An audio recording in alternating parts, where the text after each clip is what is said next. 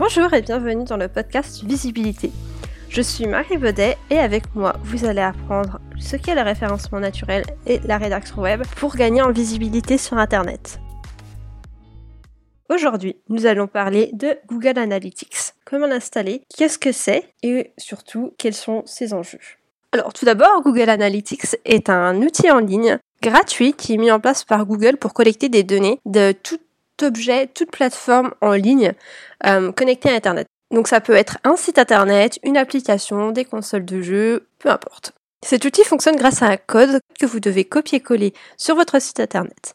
À partir de là, chaque personne qui utilise votre plateforme, votre site Internet, votre application, reçoit un identifiant grâce à des cookies. Google sait alors quelle est la langue utilisée par le navigateur de recherche, le navigateur utilisé, le type d'appareil, c'est-à-dire si c'est un ordinateur, une tablette, un mobile, et même les différents modèles de téléphone, quel est le système d'exploitation utilisé, quel est, par quelle source l'internaute est venu?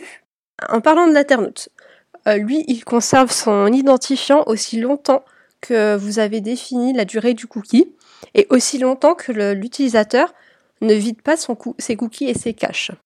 Google Analytics, ce n'est pas seulement utile pour savoir le nombre de personnes qui visitent votre site internet, ça l'est aussi pour trouver de nouveaux marchés. Par exemple, si vous voyez, si vous avez un site en français et que vous voyez que vous avez beaucoup de visites qui proviennent des États-Unis, de la Suisse, de la Belgique, de l'Espagne, vous pouvez vous dire, ah, tiens, il y a un marché de ce côté-là, on va développer, on va traduire notre site internet pour que ces personnes puissent accéder aux informations. Vous pouvez aussi détecter des problèmes sur votre site internet, c'est-à-dire euh, si vous voyez qu'il y a beaucoup de personnes qui quittent votre site à une certaine page, à une certaine étape de conversion, là vous pouvez vous dire qu'il va falloir changer quelque chose, soit il y a des bugs, soit l'expérience utilisateur n'est pas totale. Euh, vous pouvez détecter les sujets et les contenus qui intéressent vos internautes en fonction du nombre de visites et des euh, interactions qu'il y a après sur votre site. Et surtout, ça peut vous permettre de comprendre un peu mieux votre cible en découvrant quel est son comportement, quels sont ses centres d'intérêt, euh, d'où il vient, etc. Maintenant qu'on a vu ça, on va passer euh, à l'installation de Google Analytics. Vous allez voir, c'est assez simple. D'abord, il faut avoir un compte Gmail, pouvoir vous connecter à Google Analytics. Ensuite, il faut configurer l'outil. Donc pour ça, on va aller sur, euh, bah, sur l'outil Google Analytics. Donc pour le trouver, il suffit de taper Google Analytics dans votre navigateur de recherche. Et en général, c'est le premier résultat qui apparaît. Donc euh, l'adresse c'est analytics.google.com. Vous cliquez dessus, vous vous connectez avec vos identifiants Google. Là, vous allez pouvoir créer un compte. Dans détail du compte, nom du compte, vous donnez le nom de votre compte ou le nom de votre site internet, peu importe, ça n'a pas vraiment d'incidence, c'est juste pour que vous puissiez euh, vous y retrouver après. Vous laissez euh, cocher les quatre cases euh, produits et services Google, analyse comparative, assistance technique, euh, compte spécialiste. Vous faites suivant. Là, il va vous proposer de choisir entre un site internet, une application ou toute autre plateforme connectée. nous, ce qui nous intéresse, ça va être le web, donc du coup, on va choisir la première option. On fait suivant. Là, on met le nom du site internet, on copie-colle l'URL de votre du site. Donc, on fait bien attention de choisir si c'est un HTTP ou un HTTPS. Ensuite, euh, on choisit la catégorie sectorielle. Là, ça n'a pas vraiment d'incidence, en tout cas au niveau de la configuration de votre euh, site. Ça peut en avoir au niveau des statistiques comparatives qui sortiront, mais c'est pas non plus euh, très très grave. De toute manière, il y a certains secteurs qui sont trop vastes, ou en tout cas qui, ne trouvent pas de catégorie spécifique à la leur, donc il faut faire au plus proche.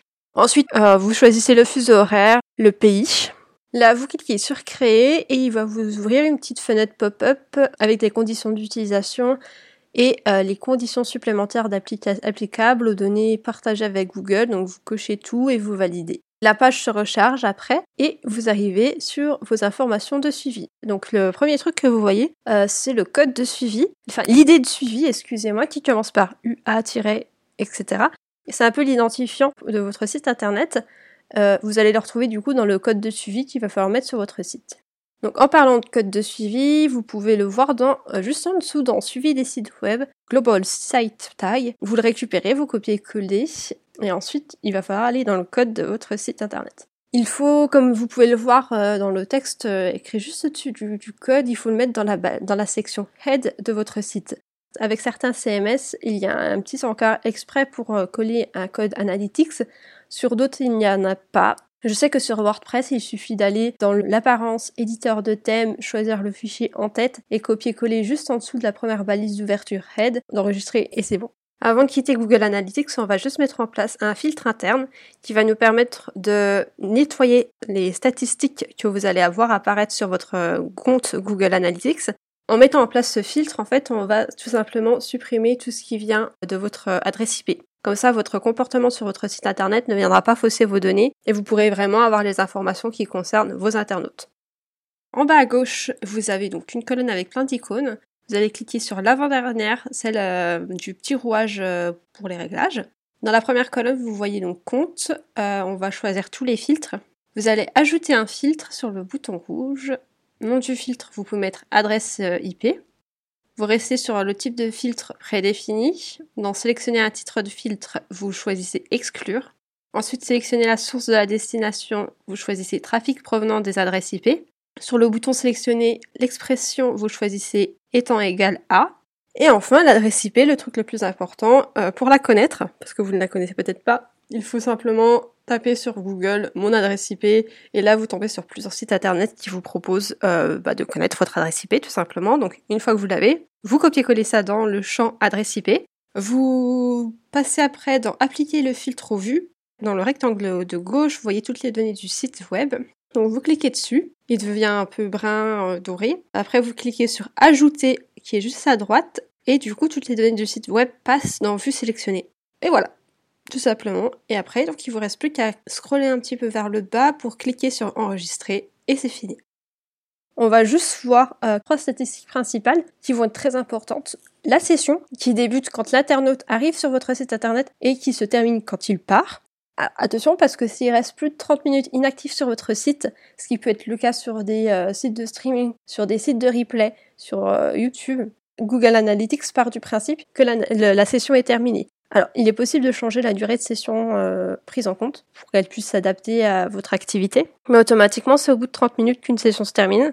30 minutes d'inactivité, d'aucune interaction sur votre site. Ensuite, on a les utilisateurs.